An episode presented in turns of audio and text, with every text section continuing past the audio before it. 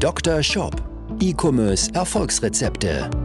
Dr. Sebastian Decker ist das Gesicht von Evolve Digital und Trainer der Google Zukunftswerkstatt. Mit seinem Podcast bietet er Online-Shop-Betreibern und ihren Mitarbeitern direkt umsetzbare Lösungen in den Bereichen Conversion-Optimierung sowie der Vermarktung über Google Ads und SEO. Zu Risiken und Nebenwirkungen fragen Sie Ihren Arzt oder Dr. Decker.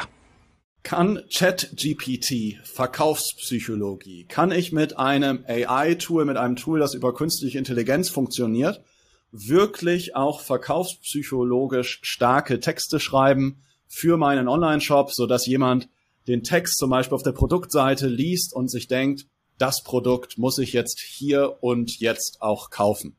Darüber möchte ich heute hier mit einem Psychologen sprechen, den ich mir hier ja in den Podcast-Raum eingeladen habe. Wir sitzen nicht auf einem Sofa und quatschen, sondern wir sprechen heute hier über das Thema, ob ChatGPT Verkaufspsychologie kann. Und das ist auch bei ihm die Praxis, nämlich nicht Menschen auf dem Sofa zu besprechen, zu therapieren, sondern Online-Shops, Agenturen, Unternehmen dabei zu helfen, durch Verkaufspsychologie sich besser zu differenzieren und dass die Alleinstellungsmerkmale von Unternehmen, von Produkten besser entsprechend rüberkommen. Von daher mhm. erstmal herzlich willkommen, Matthias Niggerhoff. Ich freue mich hier heute auf die Diskussion und bin ja, gespannt über deine Meinung. Mhm.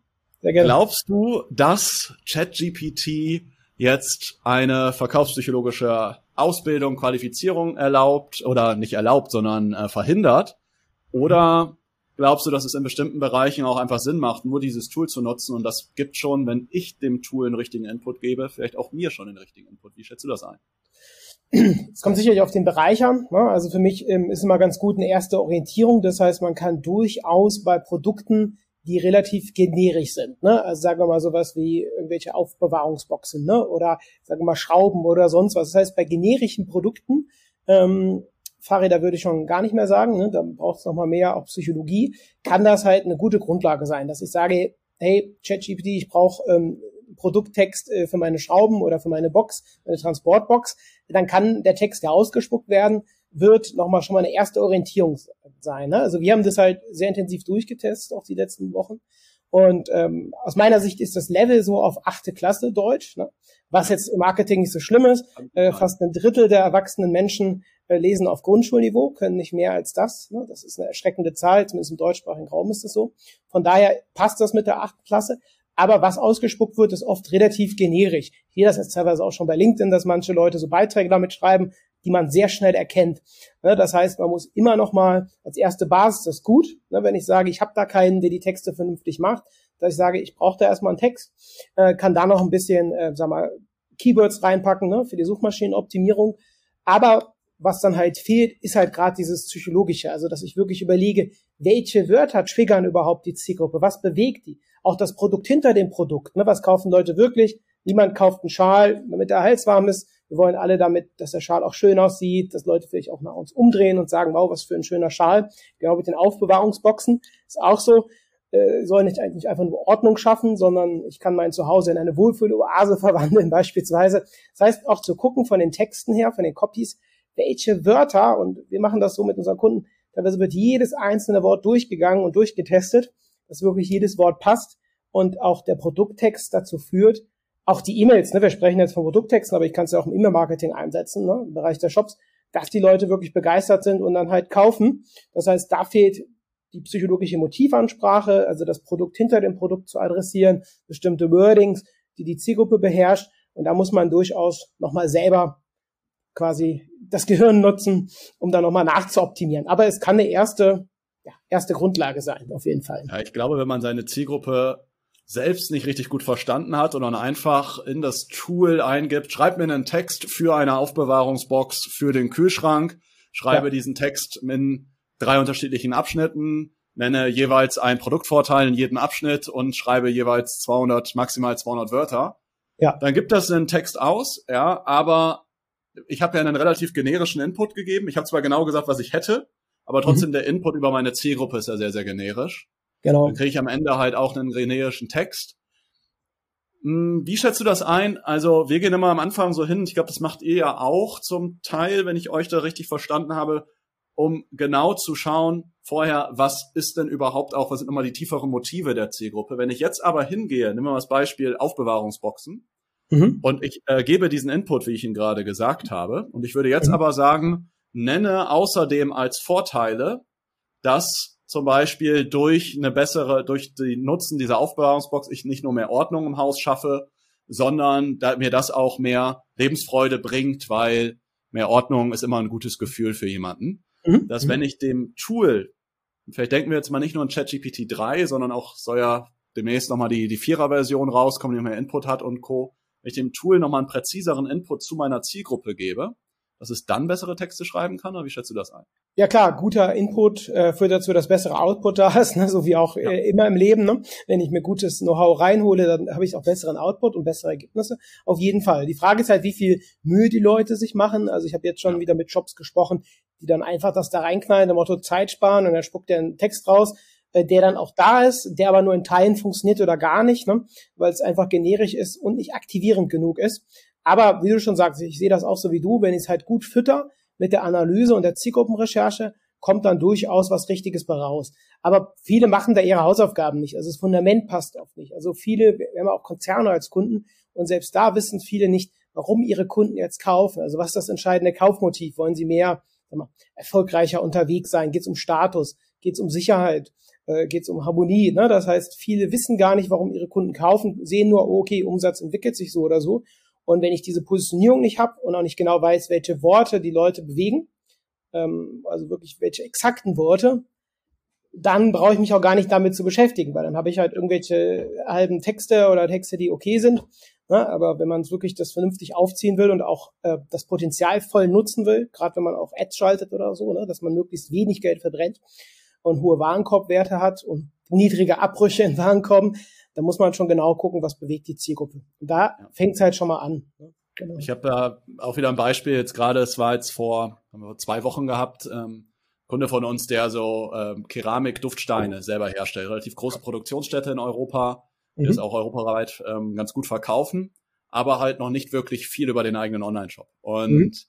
ähm, weil wer, wer kauft so einen Keramik-Duftstein? Ja, also ich sag mal so einen kleinen, so einen kleinen Stein, den ich zum Beispiel irgendwie ins, ins Bad reinstelle, ins Schlafzimmer, kann ich so ein Duftöl drauf träufeln und dann duftet das halt ganz angenehm. Mhm. Tendenziell ist das eher, ja, ich, ich finde, Marketing darf man manchmal ein bisschen vorurteilsbehaftet sein, am Ende erlauben es ja die Daten. Tendenziell ja. ist es eher ein weibliches Produkt, ja. Und er hat dann, dahinter steckt aber so ein urmännliches Unternehmen, ne? so eher von, vom, vom Stil her Handwerker, Wissenschaftler von der Art und Weise her, so eher robuste Kerle. Mhm. Und die dann halt sagen, ja, unser Duftstein ist patentiert wo ich mir denke, okay, wenn ich jetzt sage, auf meiner Seite patentierter Duftstein, ist es das, was jetzt die Dame damit verbindet, wenn sie jetzt den Duftstein kauft. Mhm. Ja, wo ich denke, ja, ich als Naturwissenschaftler finde das geil, ja, aber ähm, ich bin halt nicht die Zielgruppe und da geht's, wie du vorhin sagtest, richtige Worte finden. Ist, glaube ich, eher wichtig, was ist das Einzigartige, was dieses Produkt einzigartig macht, was vielleicht im Patent steht. In dem Fall ist es zum Beispiel, wie das Duftöl aufgenommen wird und dann ganz langsam abgegeben wird. Mhm. Und dadurch ist der Duft halt länger da, weil man kennt es ja bei den Alternativprodukten. Ich habe da gibt's ja diese kleinen Fläschchen, wo so ein paar Holzstäbchen rausgucken. Da ist nach ja. zwei, drei Tagen ist da eigentlich nichts mehr los. Ne? Mhm. Und in dem Fall geht's halt eher darum, das dann dahinter zu kommunizieren. Und selbst wenn derjenige jetzt sagt zu ChatGPT, ja, mein Produkt ist patentiert, dann kann das Tool noch so einen tollen Text schreiben. Am Ende kommt da ja auch kein wirklich Text raus, der ins Herz trifft. Ja, und die Frage ist noch, was bewegt die Zielgruppe? Ne? Für viele ist das total irrelevant. Wir haben das manchmal mit Kunden, die dann total stolz sind auf ihr Made in Germany. Ne? Bei uns alles in Deutschland. Ne? Ähm, die, die packen das dann total nach vorne und das funktioniert dann auch in Teilen. Und dann habe ich gesagt, hey, pack doch mal was anderes in, in, nach vorne, dass es irgendwie besonders stylisch ist oder was auch immer. Ne? So. Und plötzlich funktioniert es halt besser und die waren halt stolz auf ihr Made in Germany. Den Leuten war es halt echt zu gut Deutsch total egal, äh, wo das jetzt herkam. So, ne? Das ist oft, man darf halt nicht von sich selber ausgehen. Das ist eine absolute Grundregel im Marketing, aber ich glaube, jeder fällt da mal drauf rein. Ich kenne das von mir genauso. Ne? So, ja. ich denke, Mensch, das ist ja eine super Sache und betone es dann und dann ja, ist es den Leuten nicht so wichtig, wie man halt vielleicht meint. Ne? So. Und das ist halt die absolute Basis. Ne? Und dann kann ich äh, die Software, egal was für eine Software ist, das gut, die gut füttern. Ähm, und dann habe ich vielleicht eine Basis von dem Texten, ne, dass ich eine gute Basis habe von dem, wie es aussieht. Und dann kann ich dann quasi damit, ja, damit dann weitermachen und das äh, feintunen. So. Und das gilt halt sowohl für langweiligere Produkte als auch für andere. Ähm, aber gerade wenn man, sagen wir mal, jetzt tausende Schrauben online verkauft, ne, in verschiedenen Varianten, dann kann ich durchaus verstehen, dass jemand nicht hingeht und sagt, komm, ich stelle hier einen Copywriter an und wir fahren das hier groß auf. Die Frage ist halt, wie viele Leute dann auch die Texte im Detail lesen. Ne? So, es kommt halt auch hier wieder aufs Produkt und auf die Zielgruppe an. Ne? Absolut, ja. Also kurz zusammengefasst, Matthias, die Basis kann ich mit den Tools hervorragend machen. Die Basis mhm. auch vielleicht mal einen ersten Entwurf für einen Text zu kriegen oder mir zum Beispiel auch mal eine Gliederung zu geben oder mal Vorschläge zu geben. Nennen mhm. mir fünf, sechs, sieben mögliche Produktvorteile, die beim Kauf von diesem Produkt zum Beispiel für einen Kunden wichtig sein können. Mhm. Aber sowas auch und das in die Recherche mit reinzugeben, auch vorhin hat Thema SEO mal kurz angesprochen, ne? wenn ich da vorher eine Recherche mache für mögliche Keywords, mögliche Fragen, die sich ein Kunde stellt zu dem jeweiligen Produkt. Ich glaube, es ist da sehr, sehr gut helfen kann. Aber dann braucht es am Ende nochmal, ich sag mal, diesen Nussret, der vorbeikommt und mhm. einmal das Salz nochmal auf den Text packt, damit es einfach eine gewisse Magie bekommt und dann entsprechend deutlich besser konvertiert. Eine Geheimzutat, ne? In dem Fall Verkaufspsychologie würde ich sagen, ne? oder ja. was auch immer. Aber dass man da halt echt nochmal, genau, wie du schon sagtest, so äh, im positiven Sinne das Salz in der Suppe, also dann nochmal was Besonderes hervorhebt. Ne? Ja. Genau, das Maggi, wie es manchmal bei jeder, äh, bei den alten ja. Imbissstuben, noch bei den alten Suppenküchen noch immer dabei stand. Genau, dass man noch was dabei packt, genau, die Magie. Ja. Mhm. ja. Matthias, vielen, vielen Dank für das Interview. Matthias, sag gerne ja. noch mal kurz ein paar Worte zu euch. Wie ist bei euch der Weg? wenn man euch entsprechend äh, kontaktiert ähm, ja. mit euch. Also erstmal habe ich natürlich einen Podcast, ne, ähm, für die, die reinhören wollen, Vorsprung im Marketing mit Verkaufspsychologie.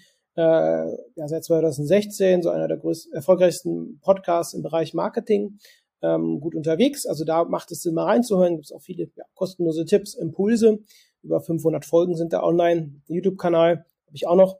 Und ansonsten unter matthiasnickerhoff.de Kontakt aufnehmen für ein erstes Analysegespräch. Da analysieren wir schon mal Seiten, Shops, schauen uns bestimmte Sachen schon mal an und äh, identifizieren dann relativ schnell entscheidende Hebel. Ähm, genauso wie wenn man halt seine Mitarbeiter schulen will in Verkaufspsychologie und Copywriting mit diesem E-Commerce-Fokus, dann ist man bei uns auch richtig. Genau. Cool. Verlinken wir entsprechend unter der Folge drunter. Ja, ansonsten dir da draußen viel Erfolg weiterhin mit deinem Online-Shop, falls du auch noch Unterstützung brauchst, was jetzt Relaunch vom Shop angeht, Shop-Optimierung oder Performance-Marketing-Kanäle wie Google Ads, Meta oder Native, äh, melde dich da entsprechend auch gerne bei uns über unsere Webseite, wolf-digital.de. Da ist bei uns ähnlich, Matthias, wie bei dir auch das, bei uns heißt es dann Shop-Analyse-Gespräch, mhm. um einfach mal zu gucken, können wir helfen, ähm, wie können wir helfen, wie sehr, wie sehr auch eine mögliche Zusammenarbeit entsprechend aus.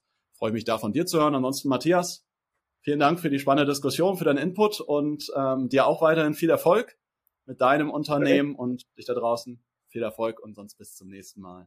Ciao. Dr. Shop, dein Podcast für E-Commerce Erfolgsrezepte. Vereinbare jetzt deine persönliche Sprechstunde und Shop-Analyse über evolve-digital.de-termin. Jetzt auch für gesetzlich Versicherte.